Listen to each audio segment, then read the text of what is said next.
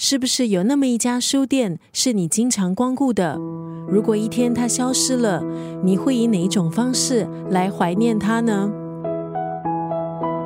二零二二年第一期的作家语录，今天的这段文字出自这本书。如果没有书店，作者是绿茶，他是书评人，是作家，也是插画师。他的梦想是走遍全世界的书店，而这本书是他旅程的开始。在作者绿茶的心中，城市最美的风景线就是一家家书店。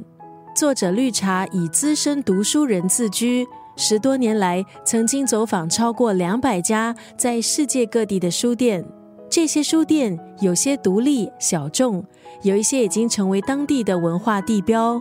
除了文字，绿茶也手绘插画，把书店记录下来。这些关于书店的图文记忆，就汇聚成了《如果没有书店》这本书。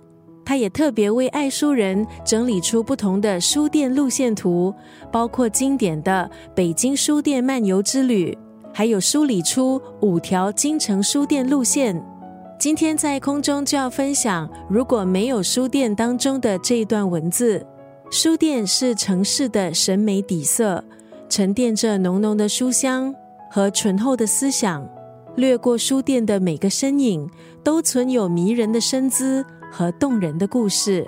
刚刚分享的文字出自这本书。如果没有书店，在书里可以跟着作者绿茶一起漫游不同的书店，仿佛也和他一同经历书店经营的黄金时期，目睹在各种因素的冲击下，书店行业如何经历低谷，老书店如何默默坚守，新的独立书店又是如何异军突起。值得注意的是。书店似乎已经形成一个独特的生态系统，即使在关闭疫情的冲击下，在中国各大城市具有四千家新开的书店。在看似不可逆的时代浪潮中，其实是有这么一批对书店有情怀、有理想的人，开启了实体书店的新时代。